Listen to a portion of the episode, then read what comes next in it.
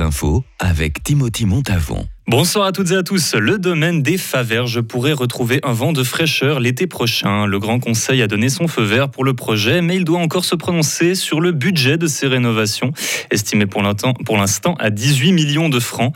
Le domaine des Faverges est un domaine viticole situé dans le canton de Vaud, à Saint-Trophin, euh, mais qui appartient au canton de Fribourg. Donc 18 millions de francs, un coût élevé pour des travaux qui promettent d'être assez conséquents, car beaucoup d'installations doivent être remises aux normes. Sept appartements hôtels vont ouvrir en Basse-Ville au printemps prochain au restaurant du Sauvage. Le concept est de loger les gens dans une chambre d'hôtel équipée comme un appartement, laissant un peu plus d'indépendance aux locataires. Ce genre de service est déjà dispensé par l'hôtel Alpha de Fribourg sous la forme de petits studios. En hockey sur glace, les, attaquants Josh Joris de Genève Servette et Nando Egenberger de Rappersville rejoindront l'équipe d'Ambry tout prochainement. Un renfort bienvenu à l'approche de la Coupe Spengler qui débutera lundi.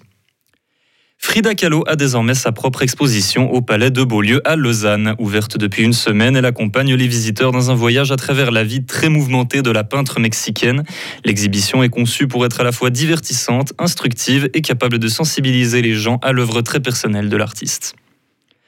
Aujourd'hui, un incendie s'est déclaré en tout début d'après-midi à Delémont dans le Jura. Le feu a pu être contenu et les occupants évacués à temps par les pompiers. Une enquête est ouverte pour déterminer les causes du sinistre. La garde à vue se prolonge pour le meurtrier de la fusillade au centre culturel kurde de Paris. L'individu a déjà fait, a déjà de nombreux antécédents judiciaires, entre autres agression armée et meurtre. Il a de bonnes chances cette fois de finir ses jours en prison. Le seul motif qu'il a donné pour l'instant à la police est d'avoir agi par racisme. Les sauveteurs ont enfin terminé leur recherche après le glissement de terrain en Malaisie. Bilan 31 morts, dont plusieurs enfants. Les secouristes assistés de meneurs de chiens ont passé des jours à dégager les rescapés des décombres. On dénombre plusieurs enfants parmi les victimes.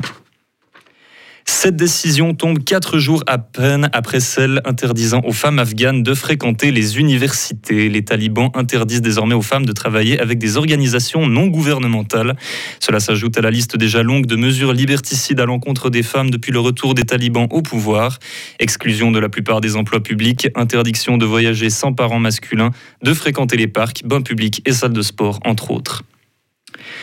Un artiste suisse illumine les murs de Kiev en manque d'électricité depuis les derniers bombardements russes. En tant qu'artiste lumière, il projette sur les murs de la ville des motifs de Noël et des symboles de paix. L'ambassade suisse de Kiev s'est joint au projet en lui fournissant un, un générateur électrique et du matériel. Les projections sont diffusées en streaming sur Internet de façon à ce que même les soldats du front et les civils ukrainiens puissent les admirer. Retrouvez toute l'info sur frappe et frappe.ch.